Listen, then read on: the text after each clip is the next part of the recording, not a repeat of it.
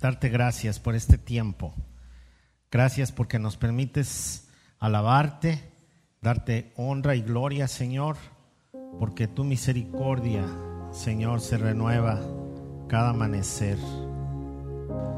Ahora, Señor, queremos poner en tus manos toda nuestra necesidad, sabiendo que tú tienes cuidado de nosotros. Y como hijos al Padre venimos a decírtelo, Señor, creyendo Padre Santo, que tú haces lo mejor, lo perfecto. Y queremos interceder especialmente el día de hoy, Señor, por nuestros hermanos, que pues muchos hermanos en Cristo que, que tienen sus negocios ahí en el mercado del río Cuale. Padre Santo, queremos orar por ellos, especialmente por mi hermana Nena, por Meme, por su familia por sus trabajadores, Señor, porque hoy eh, tuvieron que desalojar el mercado con la incertidumbre de no saber cuándo van a volver a trabajar.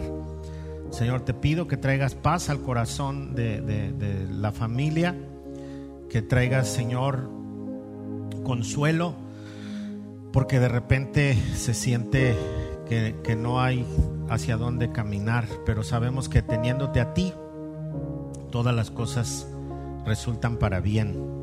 Bendecimos a nuestros hermanos en Cristo de las diferentes iglesias que tienen ahí sus negocios, que trabajan ahí, Señor, que, es su sustento y que perdieron tanto dinero con la salida del río.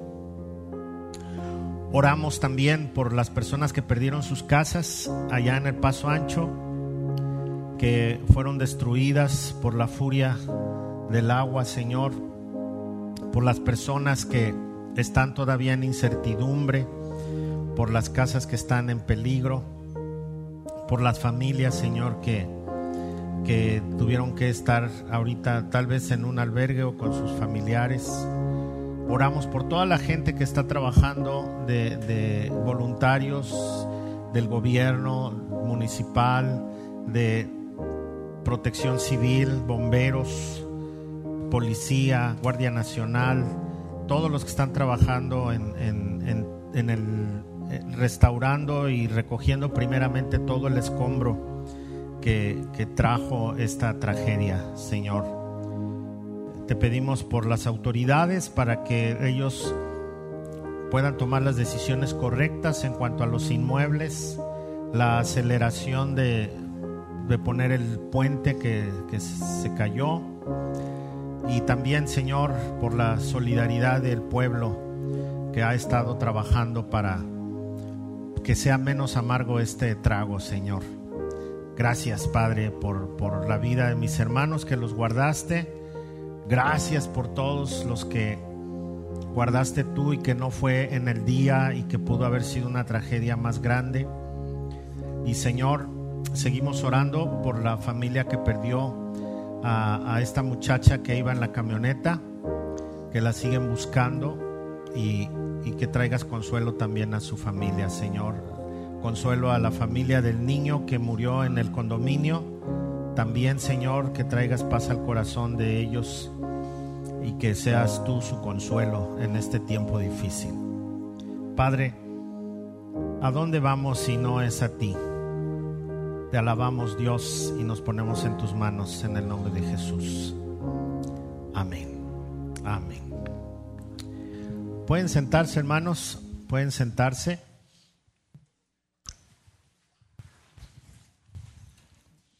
recuerdo las palabras de nuestro hermano Aira en esta semana que, que estuvo con nosotros una de las cosas que dijo, no, me acuerdo si, si fue el, el, viernes, dijo que ricos y pobres pasan por momentos difíciles en la vida, cristianos y no cristianos también, que los, los no cristianos se enferman y los cristianos también, ¿no?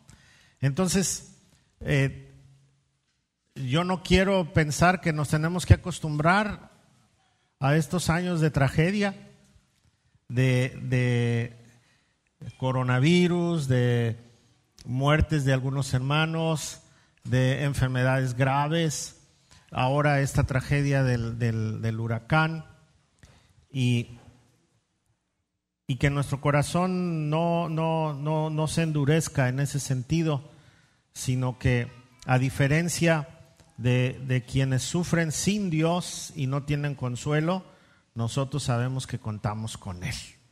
Pase lo que pase, tenemos al Señor en nuestro corazón y sabemos que podemos acudir a Él y podemos estar confiados en que nuestra, nuestro camino no termina aquí. Aquí lo describe, lo describe la Biblia, aquí peleamos la batalla, pero allá tenemos el triunfo en la eternidad. Y Pablo dice, he peleado la buena batalla, refiriéndose a que no se cansó de hablar del Señor y de llevar a mucha gente a los pies de Cristo. Entonces, pues nosotros debemos de, de tomar este tiempo como una bendición de parte de Dios y como ver cuál es su propósito. Hablábamos Meme y yo hace rato allá afuera para ver con qué propósito el Señor está permitiendo todo esto, ¿no? No dejemos de orar por las familias afectadas y nuestra hermana Nena y, Meme, Rosy, sus hijas, los niños, pues que perdieron su negocio prácticamente en, en unas horas. Esperamos que el ayuntamiento pronto les dé una solución para poder restaurar su trabajo. Amén. Muy bien, pues viviendo todo esto, por eso es bien necesario que nosotros tengamos un buen tiempo con Jesús. Ese es el tema de hoy, mi tiempo con Jesús. ¿Cómo está nuestro tiempo con Jesús? Vamos a, pensar que, que nuestro tiempo con Jesús a lo mejor es todo un momento, pero hay, hay momentos en que nosotros tenemos que intimidar con Él de manera especial. ¿Recuerdan esta historia ahora en el, en el domingo por la tarde que vino la familia de nuestra hermana Nora?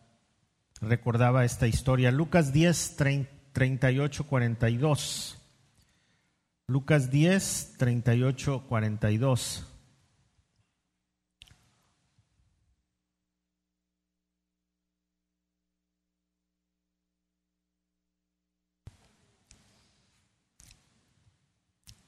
Dice así, Lucas 10, 38 al 42, dice, durante el viaje a Jerusalén, Jesús y sus discípulos llegaron a cierta aldea donde una mujer llamada Marta los recibió en su casa. Su hermana María se sentó a los pies del Señor a escuchar sus enseñanzas, pero Marta estaba distraída con los preparativos para la gran cena. Entonces se acercó a Jesús y le dijo, Maestro, ¿no te parece injusto que mi hermana esté aquí sentada mientras yo hago todo el trabajo? Dile que venga a ayudarme. El Señor le dijo, mi apreciada Marta, estás preocupada y tan inquieta con todos los detalles. Hay una sola cosa por la que vale la pena preocuparse. María la ha descubierto y nadie se la quitará. Oh, hay muchas cosas por qué preocuparse, pero hay una sola por la cual vale la pena preocuparse. Dice, y María la acaba de descubrir. María la acaba de descubrir. ¿Cuál es esa, esa cosa por la que hay que preocuparse? ¿Qué tanto tiempo estoy con el Señor? ¿Qué tanto tiempo paso con, con Dios? ¿Cómo medito yo en su palabra? Y yo a veces me pongo a estudiar y, a orar y, me, una hora, dos horas, tres horas y de repente mi, esposa me llama y me dice, ¿qué pasó? ¿Dónde estás? Ay, es que estoy, pues ya mucho tiempo, ¿no? Y no, no que esté presumiendo, no, de ninguna manera, porque cuando empiezas a leer y a disfrutar y Dios te empieza a revelar, quieres seguir, quieres seguir, quieres seguir, y empiezas a hilar un pasaje con otro, y luego Dios te habla y dices, uy, y entonces cuando te habla a ti, en el caso mío como pastor, cuando me habla a mí, digo, híjole, esto es lo que tengo que compartir. Y entonces Dios habla a mi corazón primero antes de poder predicarlo a la congregación. Yo, yo no busco una predicación que le quepa a cierto hermano o a cierta hermana, sino que cuando leo busco que me hable a mí para yo poder transmitir ese mensaje. Y aquí encontramos a Marta y a María. Es clásico este pasaje para decir que una escogió lo mejor y la otra estaba muy afanada. Pero no, no quiere decir que está malo lo otro, el trabajo, no quiere decir que está malo limpiar la casa, ¿eh? Y, y estar en los quehaceres y en el trabajo y todo esto. Lo que pasa es que ella estaba preocupada por otras cosas, pero por la única cosa que valía la pena era tener un tiempo con Dios. Si usted tiene un buen tiempo con Dios, entonces se va a dar cuenta que si usted su preocupación está en tener mi tiempo con el Señor, entonces la preocupación por las otras cosas van a disminuir de una manera considerable. Mire, le voy a decir algo que es bien importante que nosotros consideremos. La Biblia es un libro que tiene 66 libros que tiene 40 diferentes escritores, todos humanos, guiados por el Espíritu Santo. Todos vivieron en diferentes épocas y se llevó el tiempo de la escritura 1500 años más o menos para que se completara lo que nosotros tenemos como la Biblia. Y cuando nosotros tenemos un libro como este, no es un libro cualquiera. Porque a pesar de que los personajes vivieron en diferentes épocas, a veces en diferentes circunstancias, eh, con, bajo regímenes diferentes, no se contradice en ningún lugar la Biblia. Hay algunos que han tratado de encontrar eh, contradicciones y, y, hasta se mofan, pero ya cuando revisan, resulta que no es cierto. No estaba la contradicción, sino que es un libro especial.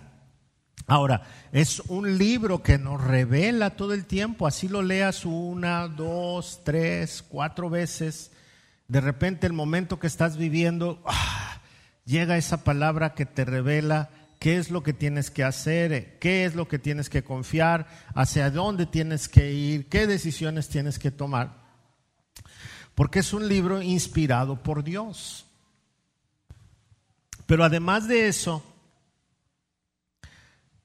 es el libro que trae transformación a la vida de las personas, que tiene un solo Dios, un solo Salvador, un solo guía, y que nos enseña a través de, de los ejemplos qué cosas nosotros debemos hacer correctamente y qué no. Pero es un libro, no quiero usar esa palabra porque no es cristiana, pero cualquier persona del mundo diría que es un libro mágico. ¿En qué sentido? Es inspirado por Dios. Y si nosotros tenemos un libro tan especial, y que además en nuestro país está al alcance de cualquier persona, valdría la pena estudiarlo bien. Pasar ese tiempo con Dios. Cuando yo leo la escritura, conozco más a Dios. Conozco a mi Salvador. Lo puedo identificar cuando yo lo leo todo guiado por el Espíritu Santo y al rato vuelvo a leerlo y, de repente en el Antiguo Testamento empiezas a ver dónde está revelado Jesús. Por todas partes, por todas partes. No, no dice el nombre de Jesús, pero está revelado Jesús. Y empiezan a venir a tu mente los hechos de Jesús, las profecías, su nacimiento, tantas, antes de que llegues al Nuevo Testamento. Por eso es importante leerlos desde Génesis hasta el Apocalipsis en su orden. Y este libro es algo que deberíamos de tenerlo como un gran tesoro. Hay países donde está prohibido. Hay países que no lo tienen en su idioma. Hay lugares que el que le encuentre en una Biblia va a ser ejecutado. y aún así anhelan leerlo. En China, cuando se cerró todo China y los traficantes de Biblias empezaban a llevar, cada vez que le ponían en las manos a alguien un libro en su idioma, lloraban, lo abrazaban. Eh, y, decía un, un misionero, dice, hasta siento que lo idolatraban, pero es una idolatría sana y correcta, dice, porque querían estarlo leyendo, leyendo, leyendo, leyendo, leyendo, porque era una gran oportunidad para conocer a Dios. El Salmo 119, en su verso 9, vamos a leer un poquito. Salmo 119.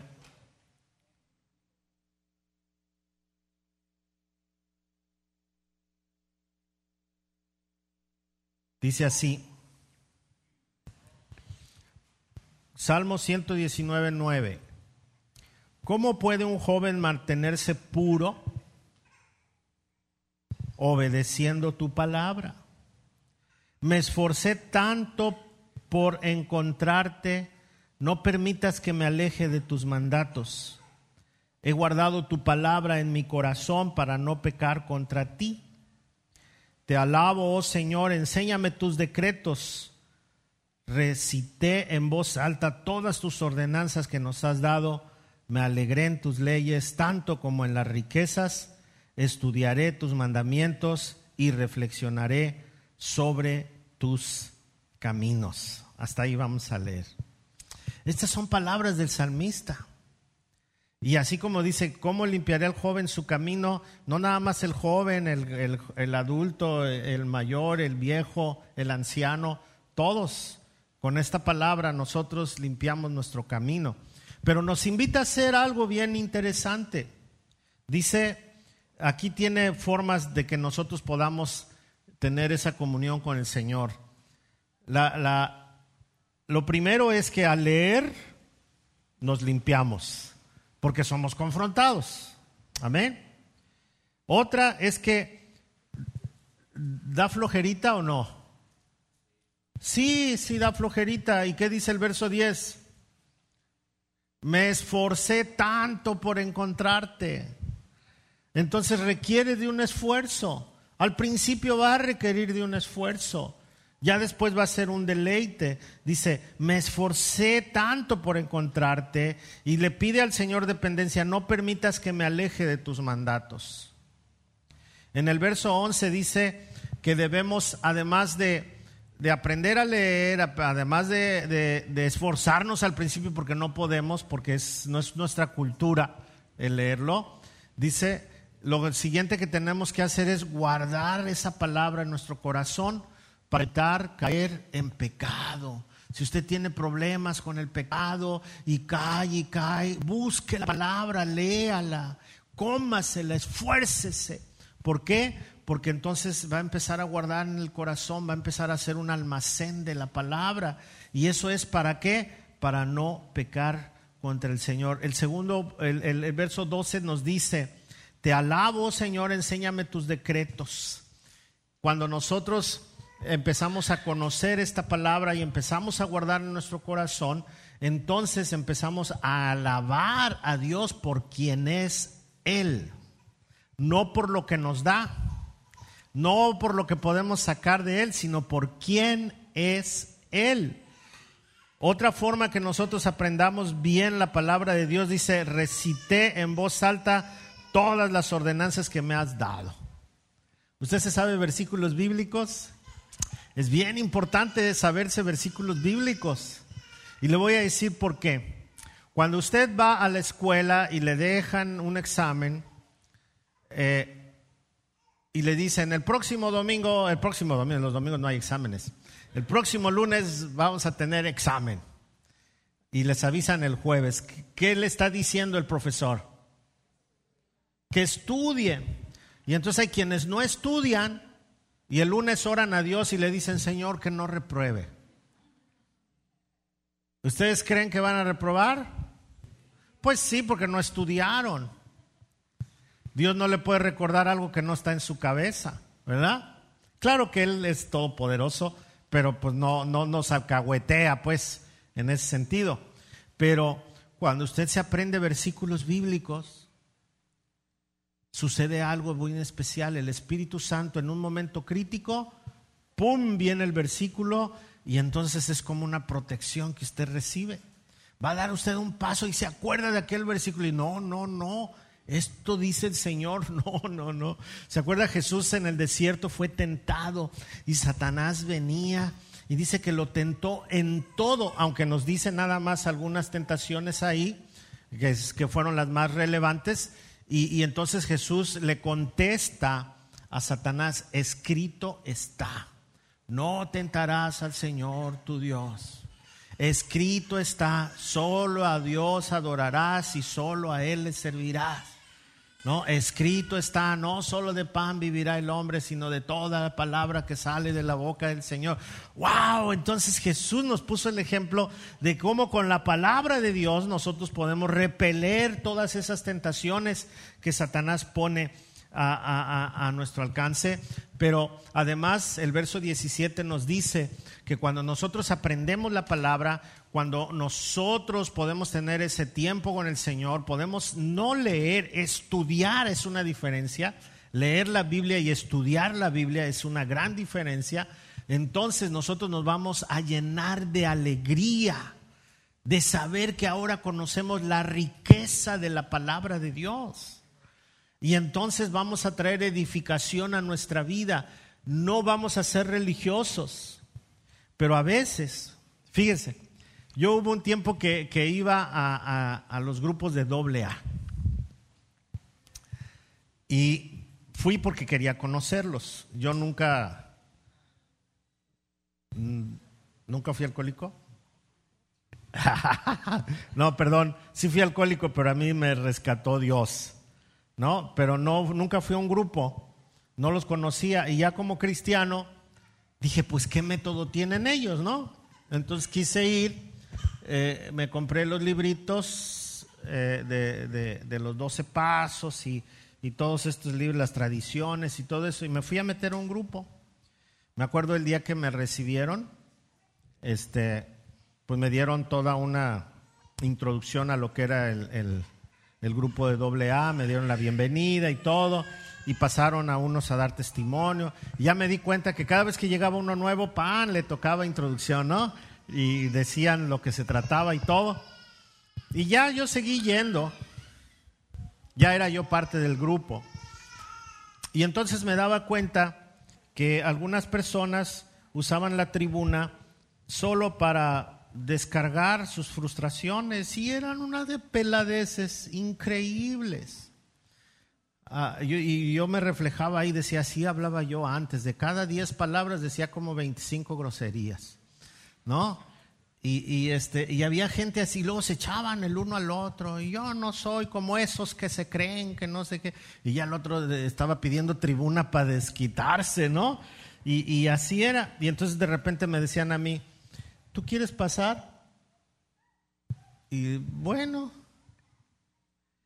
y entonces buscaba mis palabras más fuertes para herir a todos y no se daban cuenta que les estaba recitando la Biblia. Empezaba yo una plática, empezaba a contar un poquito de mi testimonio y de repente soltaba versículos y ellos así asombrados. Y, y este y ya cuando me bajaba no faltaba también quien subiera y dijera, uy, estos payasitos que se creen que porque hablan bonito, que no sé qué, que no sé, y me echaban también. Pero hubo personas que se me acercaron y querían que fuera su padrino, porque no veían que había groserías, que había palabras sabias, pero no eran mías, eran de Dios. Y algunos empezaron a venir aquí a la congregación y y me acuerdo que una vez me, me, pidieron que, que, pasara para pedir la séptima, que es cooperar. Y entonces les, les dije a todos, a ver, vamos a, a, cooperar, ya saben que nosotros no tenemos cuotas, este, cada quien este, apoya como puede. A ver, diga conmigo, por favor, estas palabras y ya todos dije, a ver, este, cada uno dé como propuso en su corazón. Y ya todos dijeron, cada uno dé como propuso. No con tristeza ni por necesidad. No por tristeza, pero porque Dios ama al dador alegre, porque Dios ama al dador alegre. Oh, todos se pararon a gusto y dieron y todo. Me dijo, oiga, qué bonitas frases dio. Eh, qué, qué, bonito. Es más, lo vamos a usar para nuestro, cuando pidamos la séptima. Ya después se dieron cuenta que era de la Biblia. Casi me corren, ¿no? Pero, pero así era, así es. Cuando tú te aprendes la escritura, entonces puedes ser de bendición y no necesitas ser religioso y estarle diciendo, la Biblia dice esto. No, dilo como cualquier palabra, cualquier frase, pero que salga de ti, de algo que tú practicas, y entonces puedes ser de bendición para los demás. Y de esa manera vivir. Ahora, vamos a ver Hebreos 4:12. Acuérdense que pueden preguntar, ¿eh? Hebreos 4:12.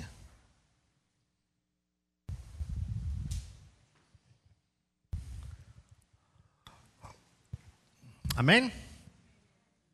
Dice, pues la palabra de Dios es viva y poderosa, es más cortante que cualquier espada de dos filos, penetra entre el alma y el espíritu, entre las articulaciones y la médula del hueso, deja al descubierto nuestros pensamientos y deseos más íntimos. Cuando nosotros empezamos a leer la escritura, cuando tenemos una comunión íntima con Dios, va a afectar todo nuestro ser, todo nuestro ser. Va a afectar nuestro espíritu, nuestra alma, nuestros sentimientos, nuestro cuerpo. Dice David que, que su palabra era medicina a sus huesos. Va a cambiar nuestros pensamientos, va a cambiar nuestras acciones, va a cambiar nuestra forma de conducirnos con las otras personas. ¿Por qué? Porque cuando la palabra de Dios penetra en nuestro cuerpo, dice, entra al alma, al espíritu, a las articulaciones, a la médula, al bueno, a todo nuestro cuerpo y deja descubierto todos nuestros pensamientos y nuestros deseos. Entonces, la palabra de Dios es algo que nosotros no debemos dejar de leer. No dejemos de tener esa comunión con Él porque somos su pueblo y necesitamos conocerlo. No nos vamos a cansar de conocerlo y conocerlo y conocerlo y conocerlo. Siempre Dios va a tener una revelación para nosotros. Ah, ah, en el culto de, los americanos, ah, en temporada a veces me meto cuando es el estudio bíblico los martes en la mañana. Mm. Cuando terminamos nuestra reunión, temprano y luego vengo yo y me meto y están estudiando. Y veo hermanos ya bien mayores, bien mayores, que crecieron en la iglesia cristiana, que son hijos de generaciones cristianas, porque allá en Estados Unidos la, iglesia cristiana es la, la mayoritaria. Y los veo con su cuadernito anotando cosas. El otro día me acerqué a un hermano que tiene muchos años, lo conozco de muchos años aquí, y le digo, ¿cuántos años tienes, hermano? Dice, tengo 92 años, dice, yo creo que es el último año que vengo a Puerto Vallarta. Dice, y, y le digo, ¿y a qué te dedicabas? Y ya me dijo, yo era pastor. Oh, y soy pastor retirado y he trabajado en algunas iglesias como voluntario. Y, yo le pregunté porque como lo vi sentadito con su lápiz escribiendo, ellos ya no les gusta usar mucho esta cosa, ¿no? Pero con su lapicito, dije, pastor, misionero, hijo de cristianos, 92 años, y escribiendo lo que Dios le estaba revelando. Porque es algo que no se acaba. Nadie puede decir que ya se sabe la Biblia porque la Biblia es algo que, todos los días va a tener una revelación diferente y va a atacar nuestro cuerpo positivamente, ¿no? Como las vitaminas, ¡ah! y te pones bien fuerte. Entonces, así es la palabra de Dios. La palabra de Dios tenemos que tener esa, esa costumbre, esa, ese hábito. Ayúdeme a leer, son puros pasajes que usted conoce. Segunda Timoteo 3, 16, 17. Esos son pasajes que usted se debería de aprender de memoria. ¿Eh? Segunda de Timoteo 3, 16.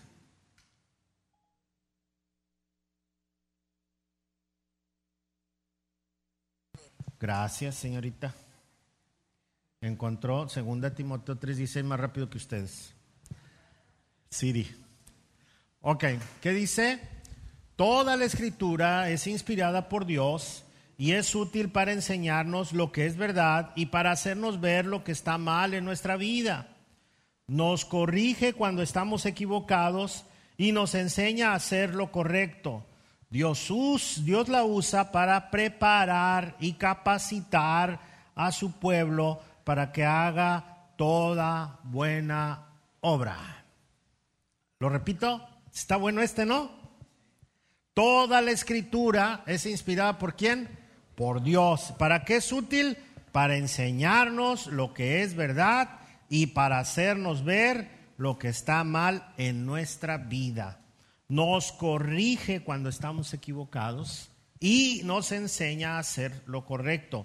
Dios lo usa para preparar y capacitar a su pueblo para que haga toda buena obra. Entonces, cuando nosotros meditamos en la palabra de Dios, estamos siendo entrenados también. Estamos siendo capacitados para hacer buenas obras para corregir nuestra manera de vivir, para sacarnos del error, para hacernos ver correctamente las cosas. Amén. ¿Tienen alguna duda, alguna pregunta hasta aquí?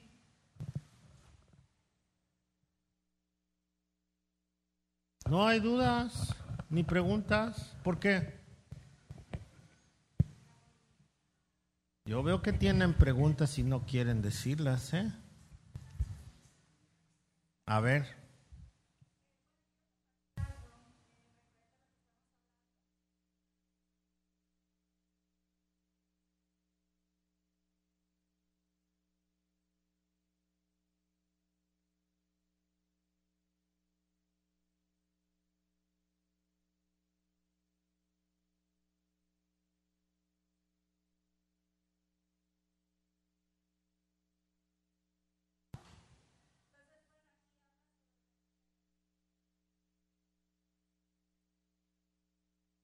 Sí, te redarguye, sí.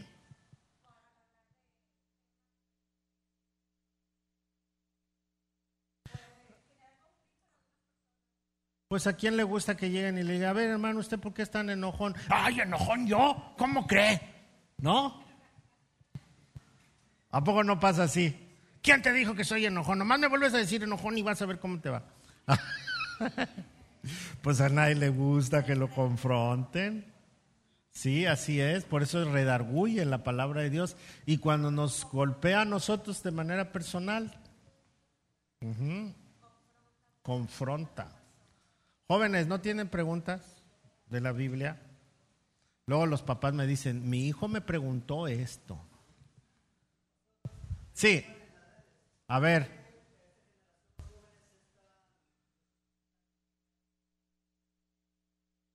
Por esa generación, todas las generaciones les es complicado, hasta los adultos.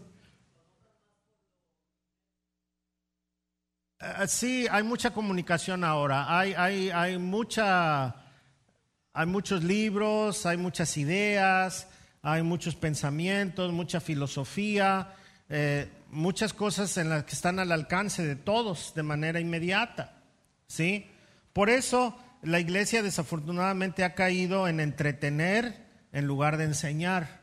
Y entonces es más bonito decir, predicarte un humanismo donde tú, tú sientas que tú puedes, que eres el poderoso, que con una palabra tuya se hacen las cosas y todo eso, porque eso enseña el humanismo y es de lo que está lleno ahorita.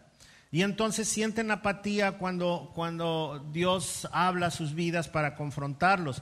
Estamos en una época donde eh, se le enseña al chavo y a la chava que es libre y que puede decidir lo que quiere y hacer lo que quiere mientras no dañe a terceros.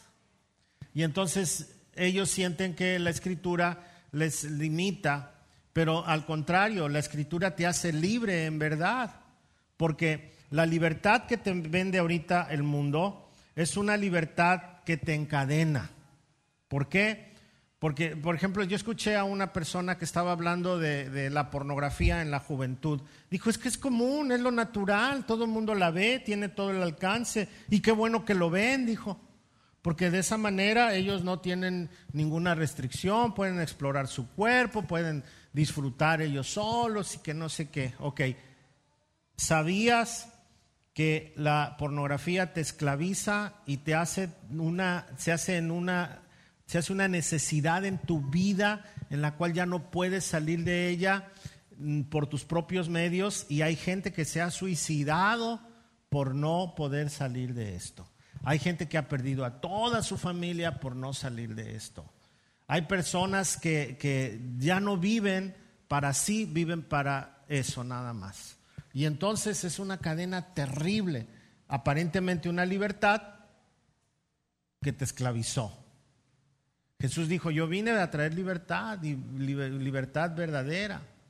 Un chavo que quiere experimentar con drogas tiene la libertad de hacerlo. Ahora ya hasta se está legalizando todo esto, ¿no? Para que lo hagas con libertad. Sí, ¿y hasta dónde eres libre? Hasta que te esclaviza.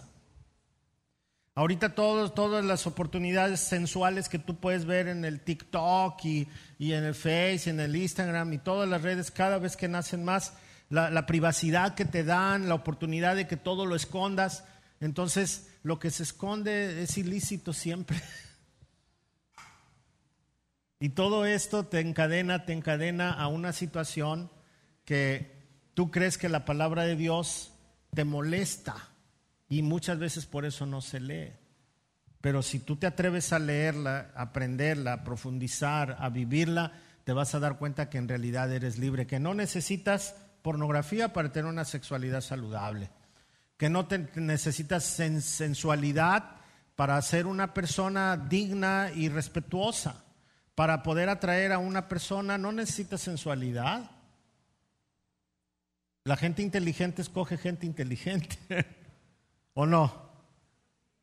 Entonces, hay, hay, hay, muchas cosas que la Biblia nos puede enseñar, pero que a los jóvenes los están borbandeando tanto que no los dejan llegar. Sí.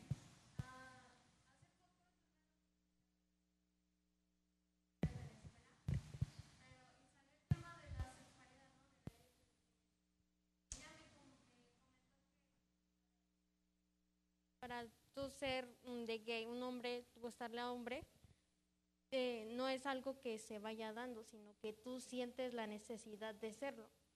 Entonces ahí yo no supe qué decirle porque fue algo raro, ¿no? Decir sí. ella siente que debe serlo y porque ella siente lo va a hacer. Ajá, e, es lo que se está promoviendo, lo que tú sientas. ¿Qué tal si hoy yo siento que que soy asesino. Eso fue lo raro, bueno, para mí de mi parte, que todo dijera de eso. Ajá. Entonces es una, una manera de, darte libertad. Como tú lo sientes, es correcto. Ahora, no quiere decir, yo como pastor, yo no puedo condenar la homosexualidad en el sentido humano. Yo no, yo no puedo ver a una persona homosexual y condenarla, no porque Dios le ama y le ama para restaurarle, para cuidarle, para que venga a, un conocimiento claro de su identidad. El problema de la iglesia es que no los quiero aquí, váyanse por allá, y, y no es cierto, esa no es la función de la iglesia. Nosotros amamos a toda persona, porque así como una persona que tiene problemas con su identidad sexual, hay problemas que tienen problemas con su control de drogas, con el control de, de alcohol, con el control de lujuria y, no podemos etiquetar, pero sí no, no podemos nosotros participar sino guiar. Y desafortunadamente, cuando te cambian los sentimientos, entonces, ahorita yo siento que soy hombre, mañana siento que soy mujer, al rato siento que soy caballo o que soy perro, y, entonces me voy a relacionar con perros y empieza la zoofilia, que también ya hay mucha zoofilia. La zoofilia es tener relaciones sexuales con animales. Y se promueve mucho ya por las redes también. Entonces, eh, esto de sentir es, se va desvirtuando. Ahora, esto tocando el tema de sentir, cuando tú te guías por tus sentimientos, lo que tú sientes, entonces tienes una probabilidad de no muy alta de no seguir ese camino porque es lo que tú sientes. Cuando cambian tus sentimientos, entonces cambias de camino. ¿Ok? Si tú te guías por tus sentimientos y no por lo que es correcto, entonces vas a ser presa de tus sentimientos todo el tiempo. Dime, cuando tú estás enojado, ¿cuánto tiempo pasa tu enojo? Cuando estás contento, ¿cuánto tiempo estás contento? Cuando estás triste, ¿cuánto tiempo estás triste? Y así puede ser cualquier sentimiento, todos estos sentimientos que son pasajeros.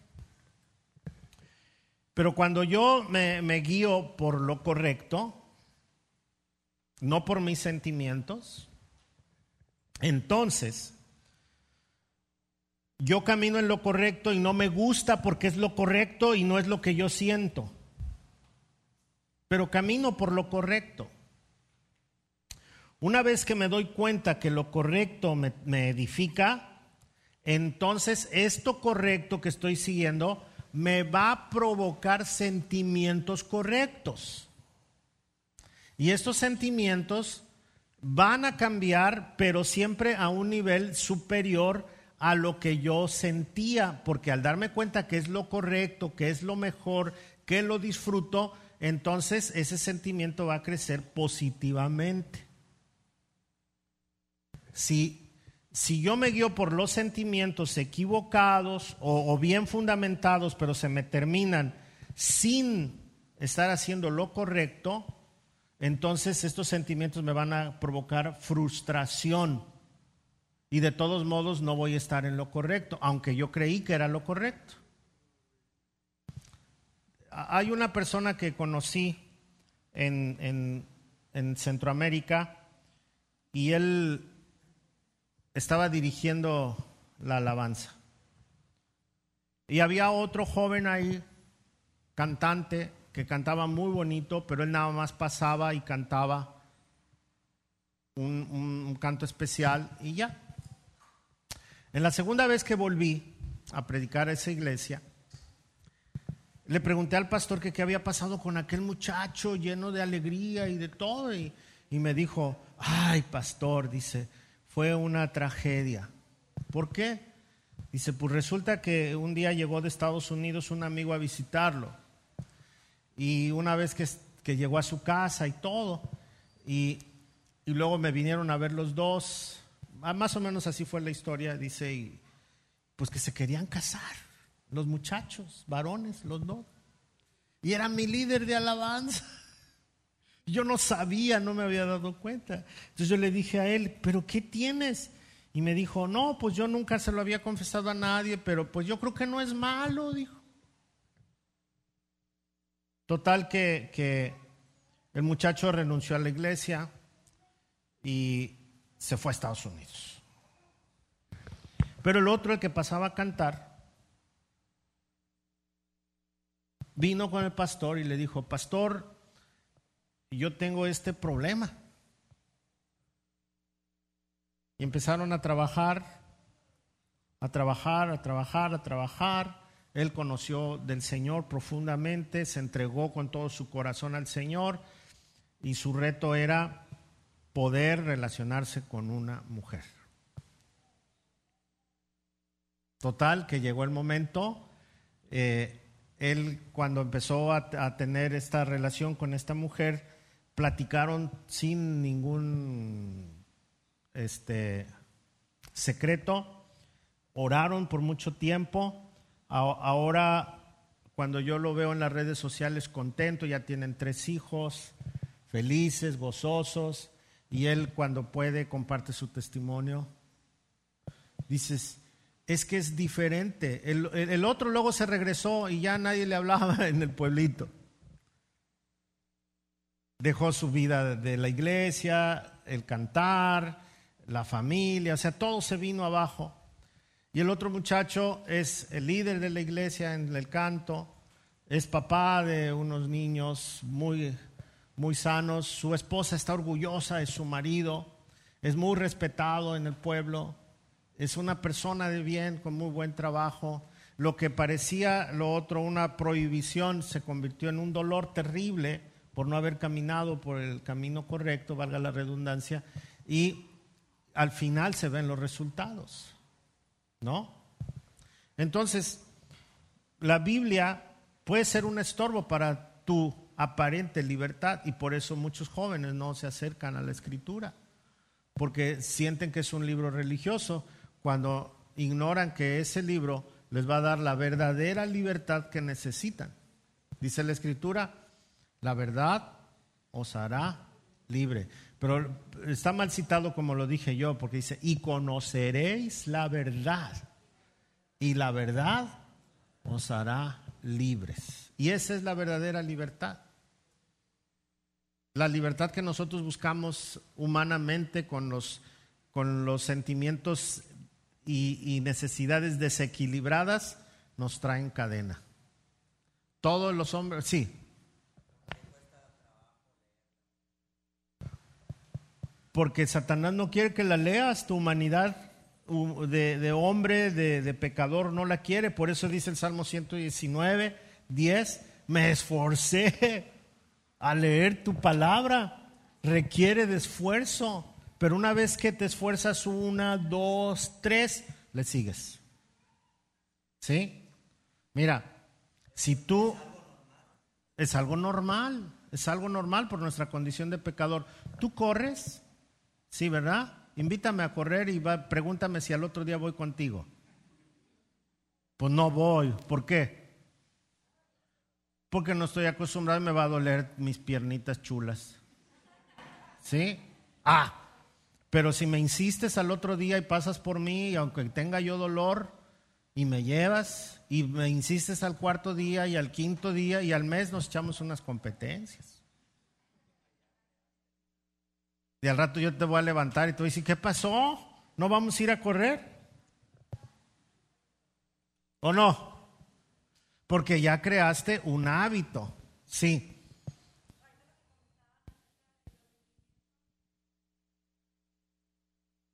Sigue tu corazón y no es cierto.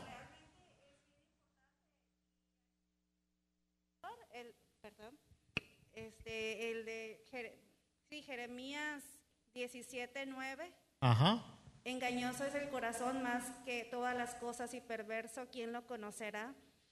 Realmente Sí, es una frase muy común en el mundo. Sí, ahorita, ahorita, especialmente ahorita. Tú sigue tu corazón, pues. sigue tus sentimientos y no sabes que de esto te lleva caminos de muerte muchas veces. ¿Eh? Ah, ya recoge el micrófono. Hay que estar, levanten la mano para que Miguelito les lleve su micrófono. ¿Sale? Ok, vamos a ver otro pasaje, segunda de Pedro 1.20.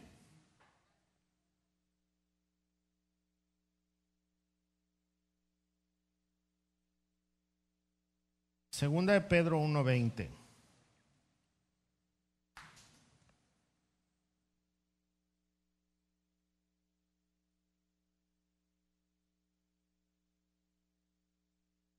Amén.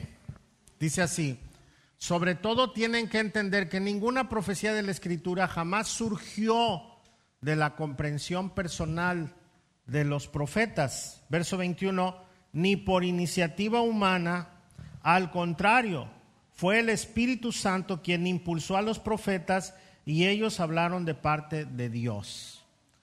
Este pasaje nos dice que todo lo que nosotros tenemos en la Escritura ha sido impulsado por Dios, ¿sí? No por los sentimientos del profeta. Cuando alguien se para aquí en el púlpito, tiene que ser impulsado por Dios y no por los sentimientos del predicador. Así que cuando nosotros recibimos la palabra, somos impulsados por la voluntad de Dios. tenemos una sociedad colapsada. ¿Por qué? Porque está guiada por sus sentimientos. Y, y cada día se va destruyendo más. Imagínense que yo me case por lo que siento. Casi todo el mundo se casa así, por lo que siento. Y cuando se le acaba el sentimiento, dice, es que ya no la quiero o ya no lo quiero. Y me busco otro que sí sienta y otra que sí siento. Y, y cada tres años les cambian los sentimientos. ¿Y a dónde vamos a parar? Como dijo el profeta del mundo, el Buki, ¿verdad? ¿A dónde vas a parar? ¿Por qué? Porque nos guiamos por los sentimientos. Se perdió esa idea de que cuando tú te vas a casar, es cierto, están involucrados los sentimientos, pero sobre todo tiene que estar la convicción de que no puedo cambiar a esa persona, ni esa persona me puede cambiar a mí, y que lo que vamos a hacer es una unión. ¿Para qué? Para que con tus actitudes, mis actitudes, mis conocimientos, tus conocimientos juntos podamos formar una familia. Ahorita se casan por lujuria, por sentimientos, por conveniencia y no por el verdadero amor. El verdadero amor es que voy a estar contigo pase lo que pase te enfermes, te pongas flaca, te pongas gorda, te pongas gordo, te pongas flaco, te, pase lo que te pase, aquí estoy contigo. Amén. No es plática de matrimonios. pero es un ejemplo, ¿no? Entonces, estamos que si nosotros no nos metemos a la escritura, vamos a tener una falsa guía en nuestra manera de vivir. Juan capítulo 8, 31.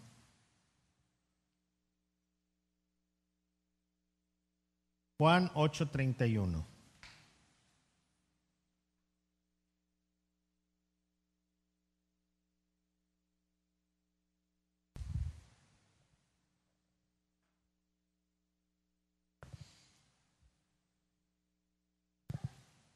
Amén. Dice, Jesús les dijo a los que creyeron en él, ustedes son verdaderamente mis discípulos, ¿sí que? Si se mantienen fieles a mis enseñanzas, que son su palabra. Y el verso que sigue dice, y conocerán la verdad, y la verdad los hará libres la verdadera libertad. Y no lo que nosotros creemos que es nuestra libertad. Acuérdense que estamos afectados, tenemos el virus mortal de la naturaleza de pecado. Y siempre nuestra naturaleza de pecado nos va a dictar una mentira en cuanto a la libertad. Y el Espíritu de Dios y su palabra nos va a dictar lo que es la verdadera libertad. Y siempre va a haber ese pleito. El apóstol Pablo lo describió así como no tenemos lucha contra sangre y carne, sino contra potestades, contra huestes de maldad, ¿no? Todo este pleito que hay espiritual en el cual estamos nosotros luchando. Pero cuando nosotros leemos, cuando nosotros oramos, cuando nosotros tenemos esa comunión profunda con el Señor, entonces no va a haber muchas caídas de este lado de, nosotros, de, nuestra comunión con Dios. No, no van a ser al 100, pero sí van a ser menos. Cuando no tenemos esa comunión en la escritura, nuestras caídas van a ser muy seguidas, muy, muy seguidas. Entonces, mis hermanos, Marta o María.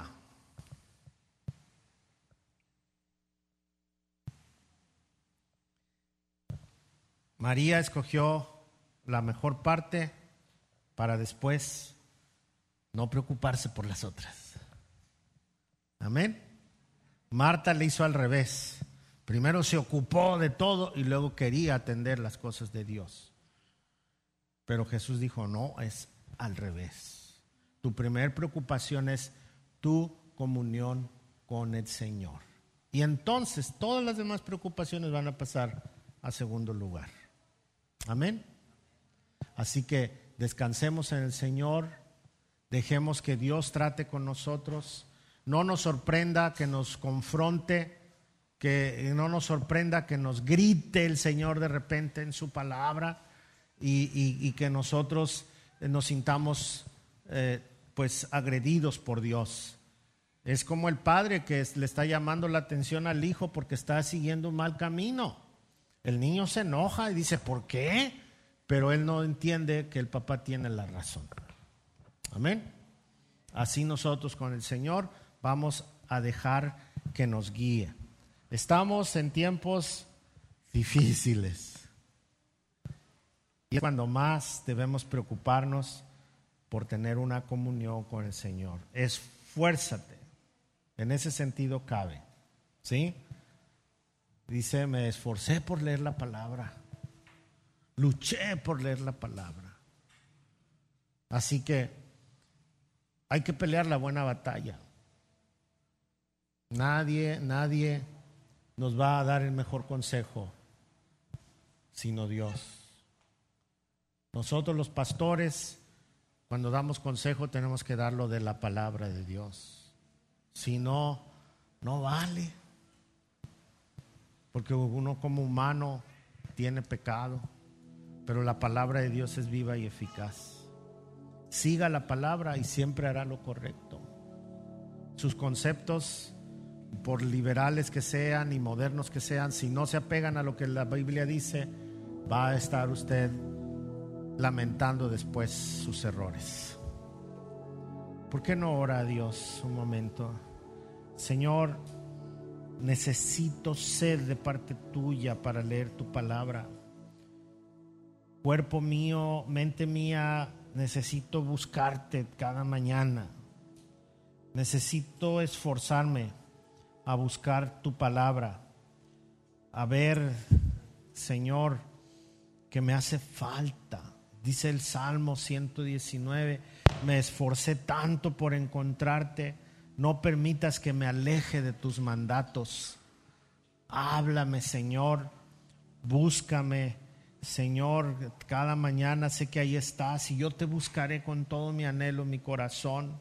Quiero guardar tu palabra en mi corazón para que mi corazón no dicte lo equivocado, sino que tu palabra dicte a mi corazón para no pecar contra ti, Señor.